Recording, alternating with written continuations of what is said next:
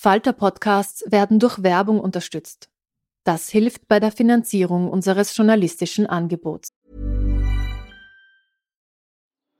Die Erderhitzung ist kein Gefühl, aber mit vielen Gefühlen verbunden. Sorgen etwa oder Angst. Eine Veranstaltung gegen diese Ohnmacht ist Tipping Time, eine Klimakonferenz der Zivilgesellschaft.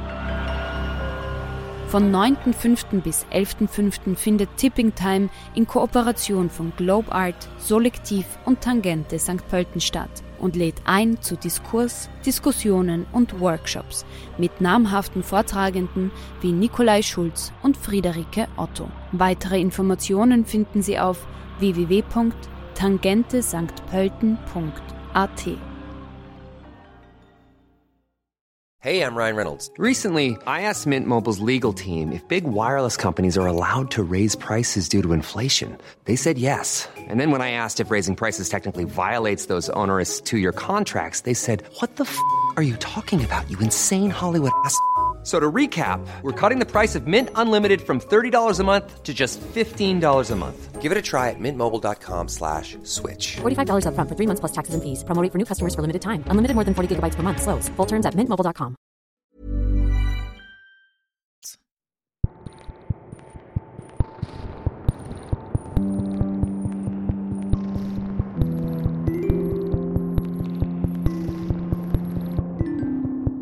Können Sie sich noch an die langen Sommer in unserer Jugend erinnern?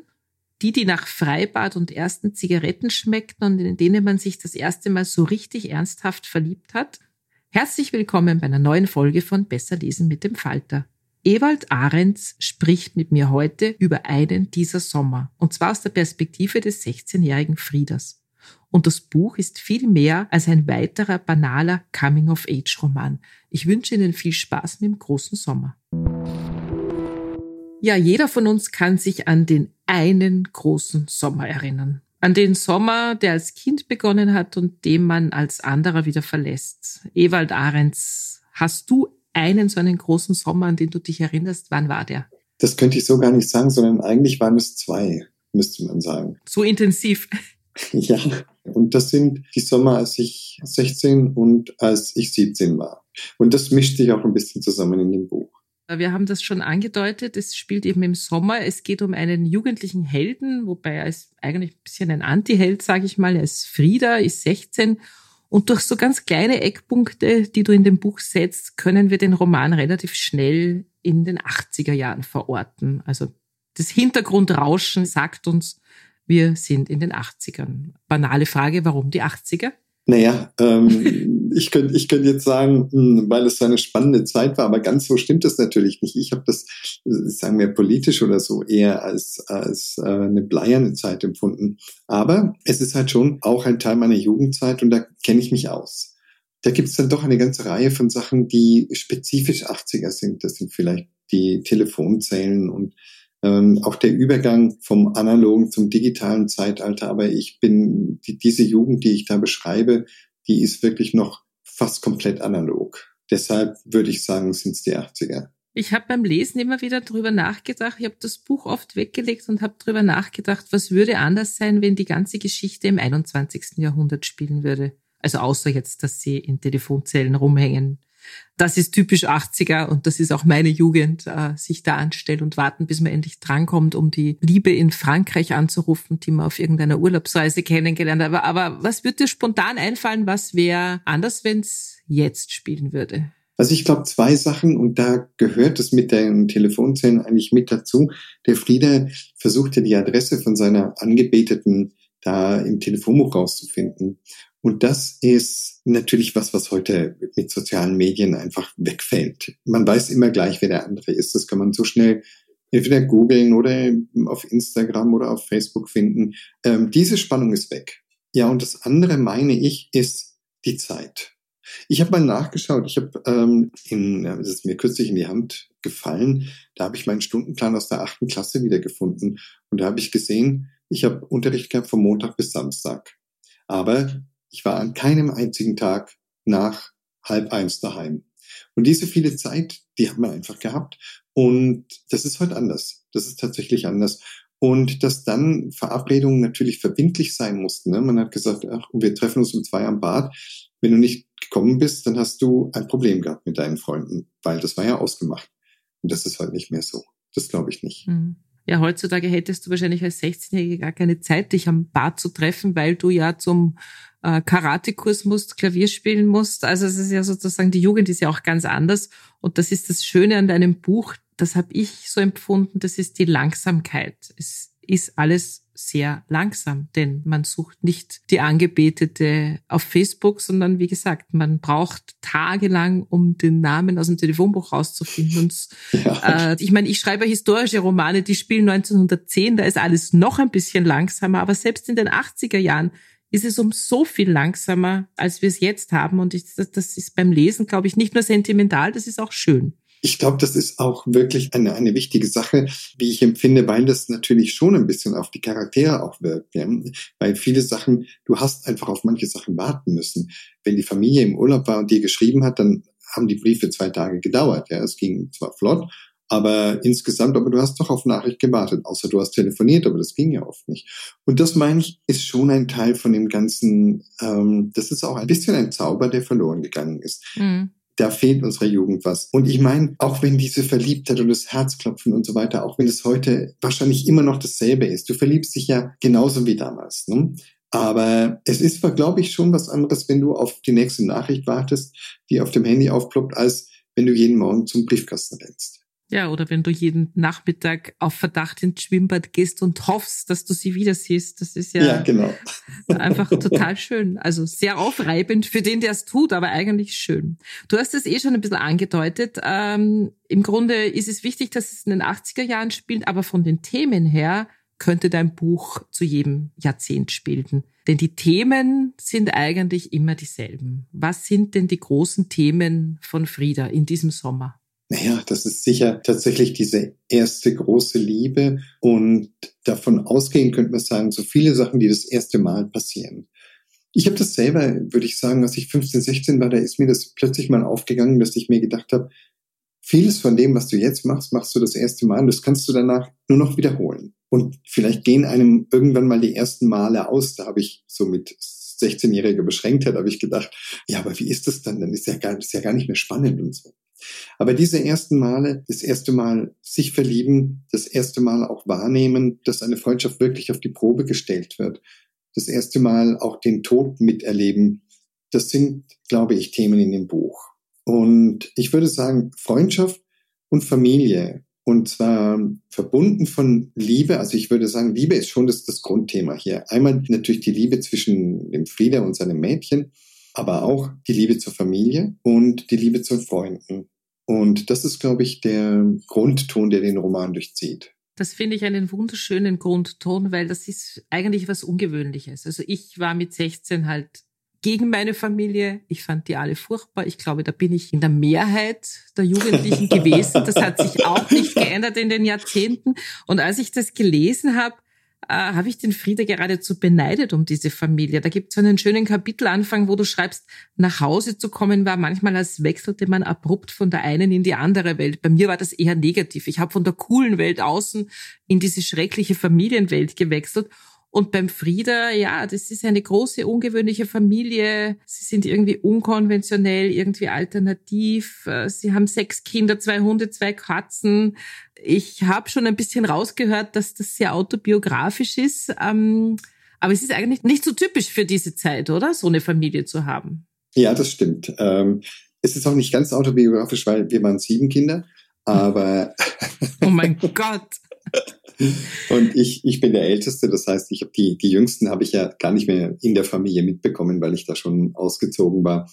Aber meine Eltern waren sicher ungewöhnlich in mancher Hinsicht und ein Familiensinn war aber, war aber ein großer Familiensinn da. Und ich kann es meinen Eltern gar nicht hoch genug anrechnen, wenn ich heute so zurückschaue, dass die, die beide Kriegskinder waren und wirklich mit harter Hand aufgezogen worden sind, dass die in der Lage waren, ihren Kindern so tolerant und auch so freiheitlich gegenüberzustehen, das erfordert, glaube ich, viel mehr, als man denkt. Also wenn man dann mhm. selber natürlich Vater oder Mutter ist, dann denkt man sich, man kann ja so oft nicht aus seiner Haut. Und dass meine Eltern das gekonnt haben, da habe ich im Nachhinein schon großen Respekt. Ja, eben vor allem auch, wie du sagst, in dieser Generation ist das eigentlich nicht üblich, weil eben alle Kriegsgenerationseltern, es ist einfach, glaube ich, schwierig, tolerant zu sein. Und der Frieder macht es ihnen ja auch nicht ganz leicht. Er ist zwar eigentlich ein ganz lieber, ein netter, auch ein guter, aber er hat ja auch so seine Probleme.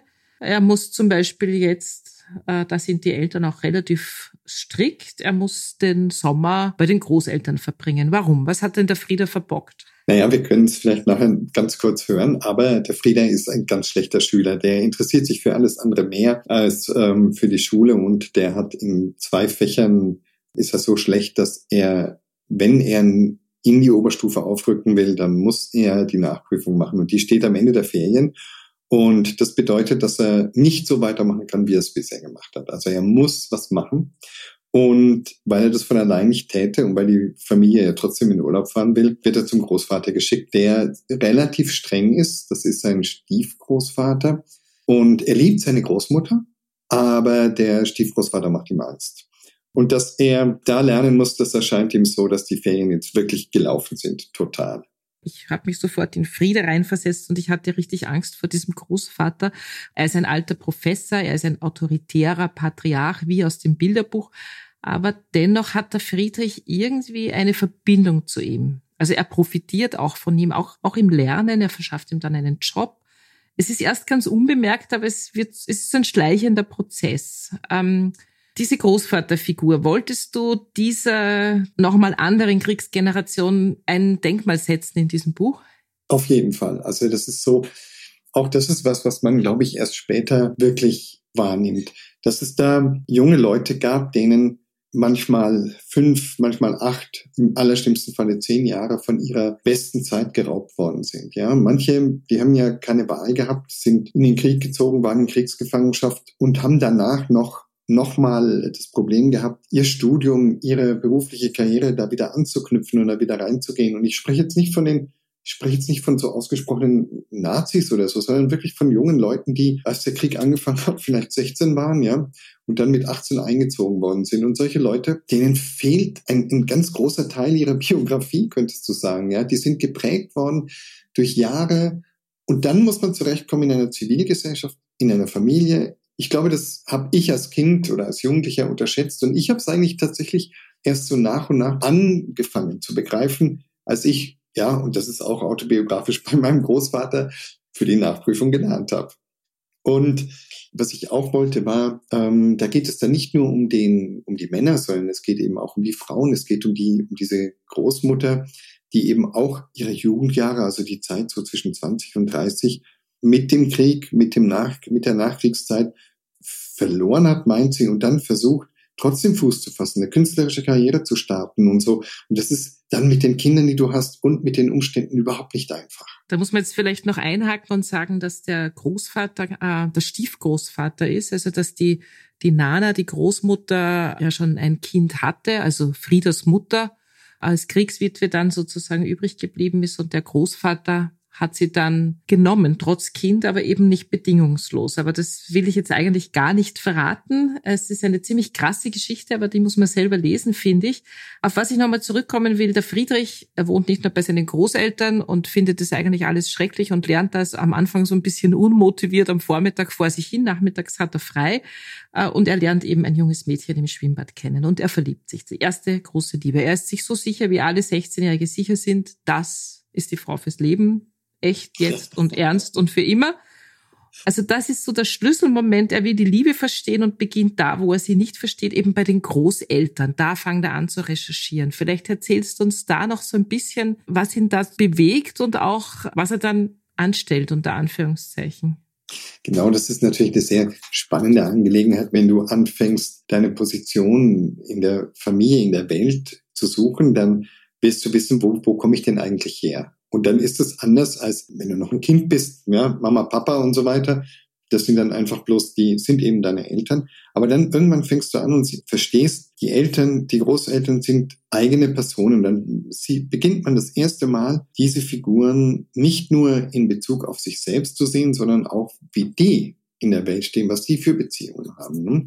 Ich glaube, erwachsen sein, erwachsen werden bedeutet eben auch, dass du die Menschen um dich herum anders und nicht mehr nur in Beziehung zu dir wahrnimmst, sondern als echte Individuen. Und er will wissen, wo er herkommt, ein bisschen.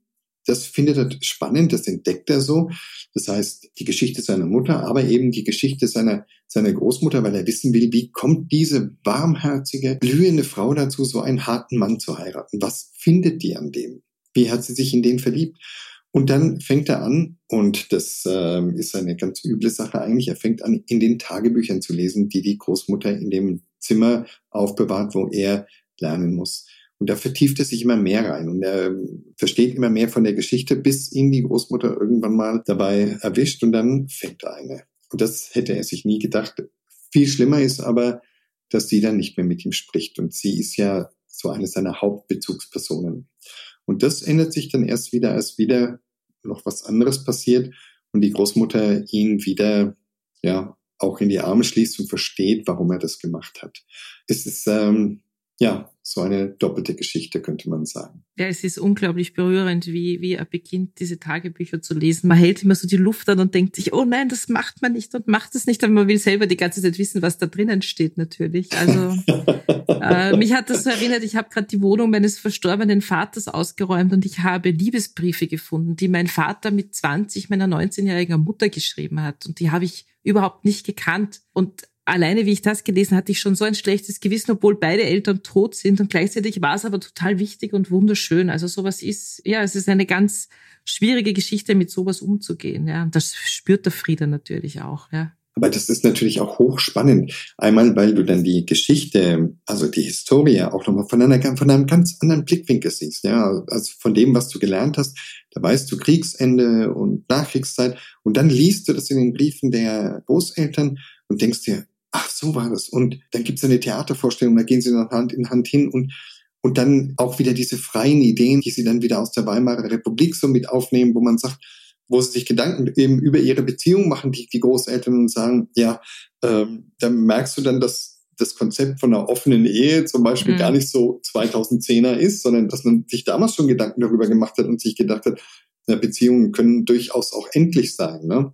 Und wenn er ist damit konfrontiert, der Frieder, und schaut sich das an und denkt sich, ja, der, der Großvater bekennt sich da gar nicht zu ihr, zu der Großmutter, und trotzdem verliebt sie sich in ihn und trotzdem heiraten sie. Und dann sieht er aber auf der anderen Seite auch, dass die ja immer noch zusammen sind. Und dann hat, gibt und es sich lieben. Genau, da gibt es so einen kleinen Augenblick, wo er sieht, dass auch der Großvater eben die Nana liebt, ja, und das äh, berührt ihn sehr. Und er ist auch sehr überrascht, als er feststellt, dass der Großvater schon eine Zuneigung zu ihm hatte, die er sich gar nicht erklären kann. Ne? Ja, dein Buch äh, wird aus der Perspektive von Frieda erzählt und es ist so ein klassischer, wie man so schön sagt, Coming-of-Age-Roman. Ich sage jetzt einmal ganz böse und zynisch, da gibt's ja schon ein paar in der Weltliteratur. ja, warum dachtest du, du musst diesem Genre noch eins hinzufügen? Ich glaube, das war zunächst mal gar nicht meine Idee. Ich hätte es gedacht, so, ein, so einen klassischen Bildungsroman. Ich hätte nicht gedacht, dass ich einen Roman über meine Jugend schreiben würde. Tatsächlich nicht. Inspiriert von meiner Jugend. Und war dann auch, das sage ich jetzt mal so vom Buchbetrieb her, denkst du ja dann, in dem Augenblick, in dem ich dann gesehen habe, dass da ein Benedict Weiss ein Buch geschrieben hat, das auch in den 80ern spielt und so, habe ich mir, ach du meine Güte, wenn ich das gewusst hätte, hätte ich es natürlich nicht gemacht. Ich habe dann den Benedict Weiss gelesen und fand es ziemlich gut, muss ich auch sagen, hat mir gut gefallen. Aber um auf deine Frage zurückzukommen, es ging mir, und deswegen schlage ich jetzt nochmal den Bogen bis zum Anfang, es ging mir tatsächlich eigentlich um die Frage, was uns prägt. Und ich meine, dass es da im Leben von jedem ein, zwei Jahre gibt, die so ganz entscheidend sind, die dich in eine Richtung hin bewegen und eigentlich wollte ich darauf hin. Und ich hätte gar nicht gedacht, dass das so sehr aus der Perspektive von dem Frieder dann entstehen würde. Ich habe es eigentlich mehr so retrospektiv angelegt. Aber ich habe dann gemerkt, je mehr ich geschrieben habe, dass das so nicht geht, ne, sondern dass man mit, da muss man mit rein. Man muss das aus erster Hand erleben. Ja, ich bin ja eine strenge Leserin und ich finde, man kann ja diese Art von Literatur in zwei Kategorien einteilen. Von der ersten Kategorie lese ich dann immer nur so 30 Seiten und dann reicht schon und in die anderen falle ich rein es ist eben dieses glaubwürdig oder unglaubwürdig. Also diese Unglaubwürdigen entlarvt man sofort. Das sind meistens von der Sprache her sehr anbiedernd, sehr übertrieben, sehr überzeichnet. Alle drei Seiten mal irgendein Jugendwort eingestreut und schon glaubt man, man hat's. Das ist bei deinem Buch überhaupt nicht der Fall. Also beim großen Sommer ist es so, Ich bin jetzt auch über 50. Ich rieche das Schwimmbad von damals. Äh, ich, ich fühle mein Herz klopfen, als damals hieß er Wolfgang am Sprungturm stand. Ich spüre die Verzweiflung, wenn der mit einer anderen Ische abgehauen ist. Ja, äh, ja. Du bist auch keine 20 mehr. Wie gelingt dir das denn, dass das so authentisch ist, wie du das schreibst? Ich habe da wirklich drüber nachgedacht. Also so im Nachhinein, weil ich das gefragt worden bin. Und ich, ich kann sagen, eine Sache wusste ich nicht mehr. Da habe ich mich, ich habe mich gefragt, haben wir das damals wirklich gesagt oder nicht? Und dann habe ich, habe ich nachgeschaut. Damals ähm, haben wir schon so die ersten Schreibversuche gemacht und haben uns gegenseitig Sachen geschrieben und haben so, was man halt in der Schule sich auch schreibt, das habe ich, da habe ich viel aufgehoben. Und dann habe ich gesehen, ja, wir haben es schon gesagt, ne, dieses eine Wort. Aber ich, das heißt noch nicht, dass du es auch verwenden kannst. Hm. Ich würde sagen, es ist so, ich bin ja Lehrer. Insofern ist ein bisschen dieser Blick auf die Jugend, glaube ich, das ist mir nicht ganz verloren gegangen, weil ich so oft und weil ich auch so ein schlechter Schüler war und ich dann das, dass ich das bei meinen Schülern manchmal wirklich mitfühle und mir denke, oh Mann, ich weiß genau, wie du dich fühlst, wenn du weißt, jetzt muss man die Zähne zusammenbeißen, jetzt, da muss ich jetzt durch und so. Und es ist ja nicht lustig, heimzugehen und Eltern von schlechten Noten zu erzählen und so. Also das ist noch ein bisschen da. Dann vielleicht auch, dass ich selber Kinder habe, obwohl das, glaube ich, nicht so stark damit reinspielt.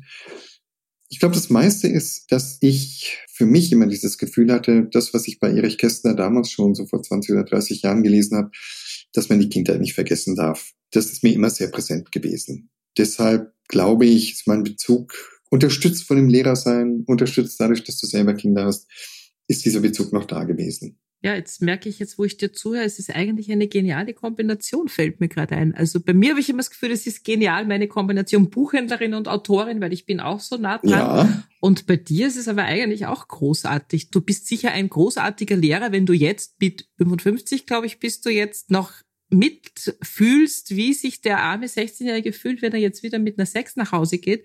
Und gleichzeitig kannst du das literarisch auch irgendwie verarbeiten. Das ist eine super Kombination es ist schon entspannend für meine Schüler, wenn ich dann wirklich sagen kann, wenn es wirklich drauf ankommt, ich sage, pass auf, ich bin in der zehnten in Englisch, in Mathe, in Latein, in Physik und in Französisch durchgefallen. Oh ja? Gott. Und ich bin jetzt trotzdem dein Englischlehrer.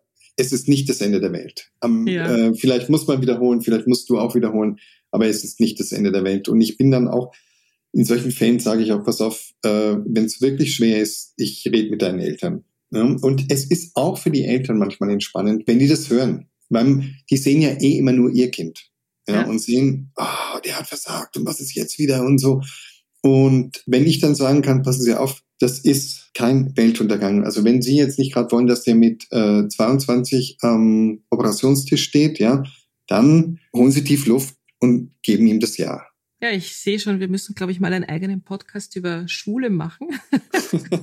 das ist uferlos. Mir fällt da auch noch so viel ein dazu. Ich sag trotzdem jetzt noch mal ganz kurz was zum Buch, was mein absolut starkes Leseempfinden war. Ich habe mich beim Lesen immer wieder bei dem Gedanken ertappt, hoffentlich passiert nichts. Hoffentlich stirbt keiner. Hoffentlich kommen sie zusammen. Äh, so kann man mhm. natürlich kein Buch schreiben mit der Intention, dass bloß nichts passieren soll. Wusstest du von Anfang an, wie die Geschichte läuft? Ich wusste das, den Anfang und das Ende. Das war äh, so schön vorgezeichnet, weil es um die Sommerferien geht. Das fängt an und nach acht Wochen ist es rum. Ehrlich gesagt gab es eine Phase zwischendurch, wo ich wirklich mit mir gekämpft habe und genau das ähm, überlegt habe, wie tragisch kann es werden, weil es ja eben auch eine Geschichte ist, die gelesen werden will und dass es irgendwo einen Spannungsmoment braucht. Und als ich mich dagegen entschieden habe, dass wirklich was ganz Schlimmes passiert, ja. Ich danke dir dafür. da, da habe ich mir gedacht, da war ich dann schon da gesessen beim Schreiben und habe mir gedacht, naja, aber wer will das lesen? Ne? Und das ist aber, glaube ich, immer dieser Zwiespalt, in dem du als Autor bist, dass du sagst, du musst auch das erzählen können, was vielleicht ruhig dahin fließt, so, dass noch eine gewisse Spannung da drin ist, dass du da zuschauen möchtest. Ja, hart genug. ja, es ist ja durchaus, wenn wir da jetzt so drüber plaudern, äh, wir verraten natürlich nicht, dass ja trotzdem was passiert in dem Buch. Es ist absolut kein nur Happy Peppy Feel Good Roman. Also da gibt es sehr viele ernste Themen. Wir haben über den Freund von Frieda noch gar nicht gesprochen. Das führt jetzt auch zu weit. Die Leute sollen das ja auch lesen. Ich habe eine abschließende Frage, mein Lieber. Frieda lernt Beate im Schwimmbad kennen und zwar am Sprungturm.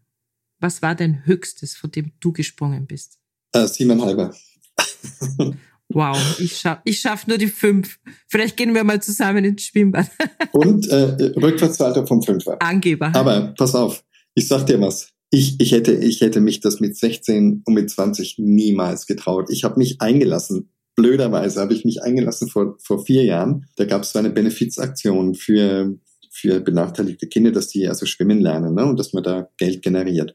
Und da haben sie dann die, die C und die D-Promis gefragt, ob die mit den, ob ich, ob, da, ob die da springen. Und da habe ich, habe ich in meiner Hybris habe ich gesagt, ja, ja, das mache ich klar. Und dann war das so, dann rückte das näher und dann haben die angerufen und gesagt, ja, aber wir müssen schon ein bisschen trainieren. Du musst, musst doch schon mal jetzt ein paar Mal kommen. Ich habe gesagt, ja, was trainieren? Ich habe gedacht, ich hüpfe da mal vom Dreier und dann haben die. Du hältst dir die Nase zu und hüpfst rein. genau. Und dann haben die äh, einmal trocken gelacht, haben gesagt, schau mal vorbei. Ne? Und dann bin ich an den Samstagen, ich so an vier, fünf Samstagen, musste ich dann immer ins Südstadtbad. Dann haben die mich da hochgescheucht und dann haben die gesagt, also Rückwärtssalto, das ist gar nichts, da musst du überhaupt nichts können. Du springst ab und kommst immer richtig auf. Und das hat auch gestimmt, aber es hat mich trotzdem einen, eine ungeheure Überwindung gekostet. Und deswegen glaube ich, ist diese Szene, sagen wir, ähm, relativ nah an meinem eigenen Erleben. Mit all der Angst und Aufregung und dem Schwitzen und wenn du dann eintauchst, denkst du, boah, geschafft. Ich habe so Angst gehabt beim Lesen. Ich, ich traue mich das nicht, aber vielleicht, du warst ja auch nicht 20, als du es gemacht hast. Ich habe ja. noch Chancen, ich kann das nochmal üben. Ja, wunderbar. Ja, das ist, und man hat dann auch, womöglich hat man mehr, mehr Zutrauen, weil man sich denkt, ja, die anderen machen es auch. Ja. Vielleicht tut's weh, aber man schafft's. Das ist doch ein Wunsch an die Zukunft. Ich danke für das Gespräch und ich freue mich schon sehr, sehr, sehr auf das nächste Buch und ja, werde den großen Sommer auch im Herbst weiter gut verkaufen. Oh, Vielen Dank. Ist aber sehr schön, Petra. Ich danke dir vielmals und ich grüße die Hörerinnen und die Hörer, die uns zugehört haben. Bevor Ewald Ahrens uns noch eine kurze Stelle aus seinem Roman Der große Sommer, erschienen bei Dumont, vorliest, hören wir noch ein paar Tipps der Falter-Redaktion.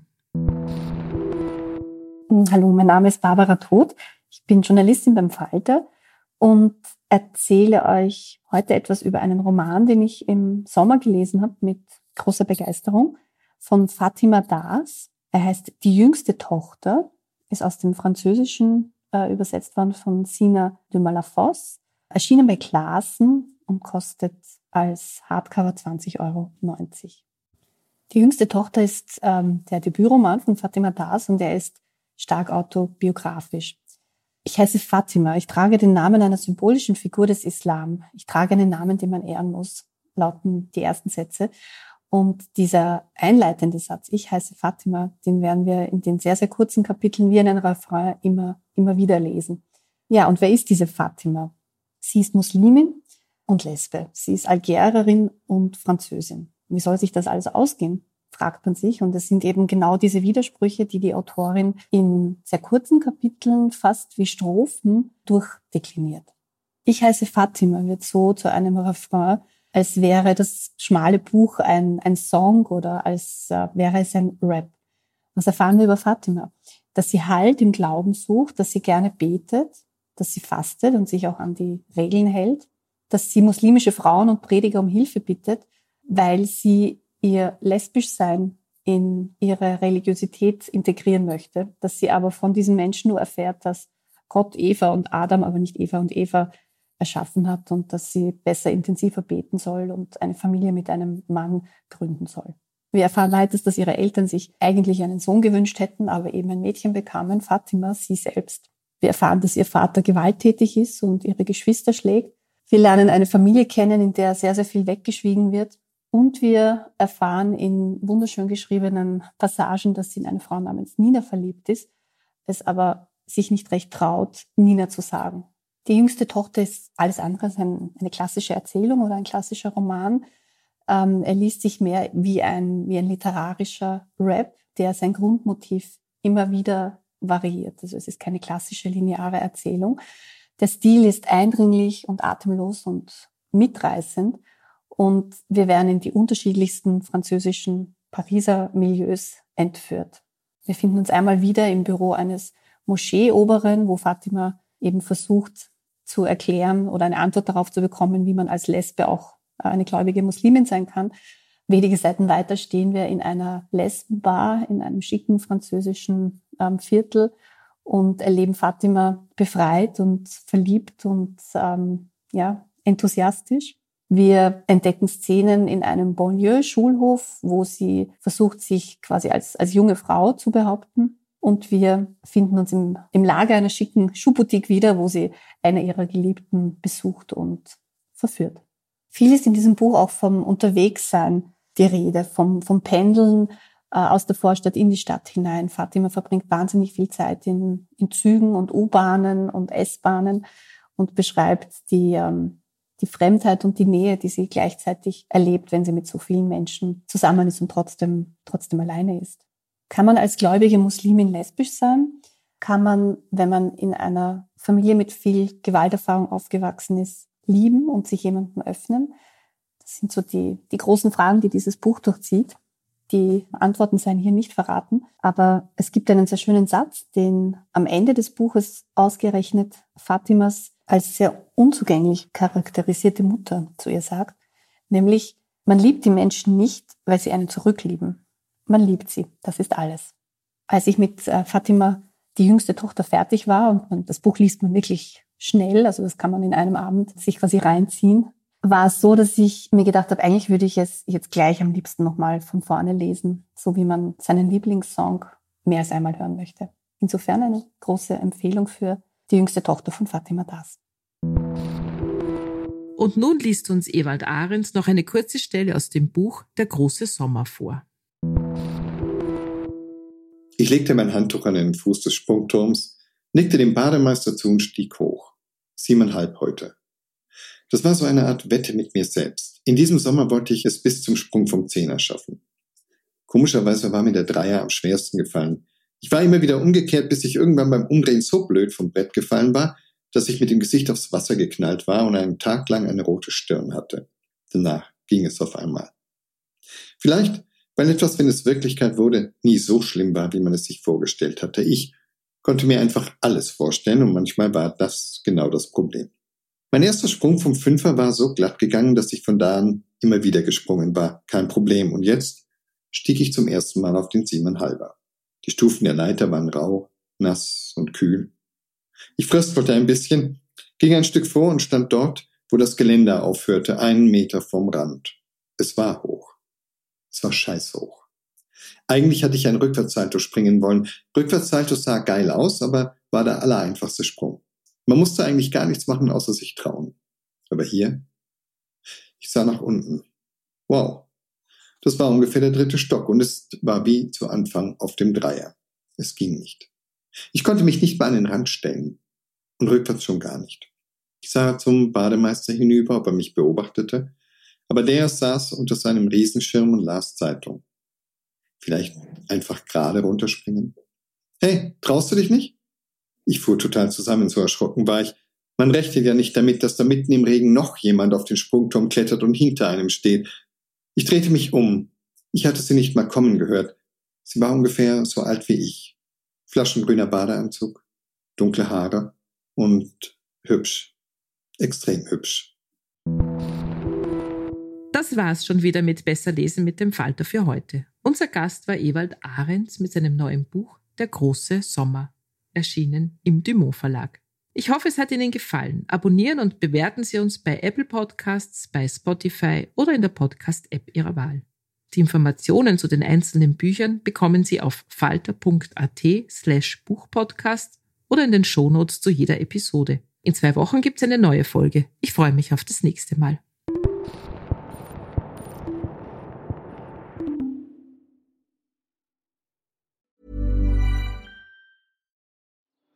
Die Erderhitzung ist kein Gefühl, aber mit vielen Gefühlen verbunden. Sorgen etwa oder Angst.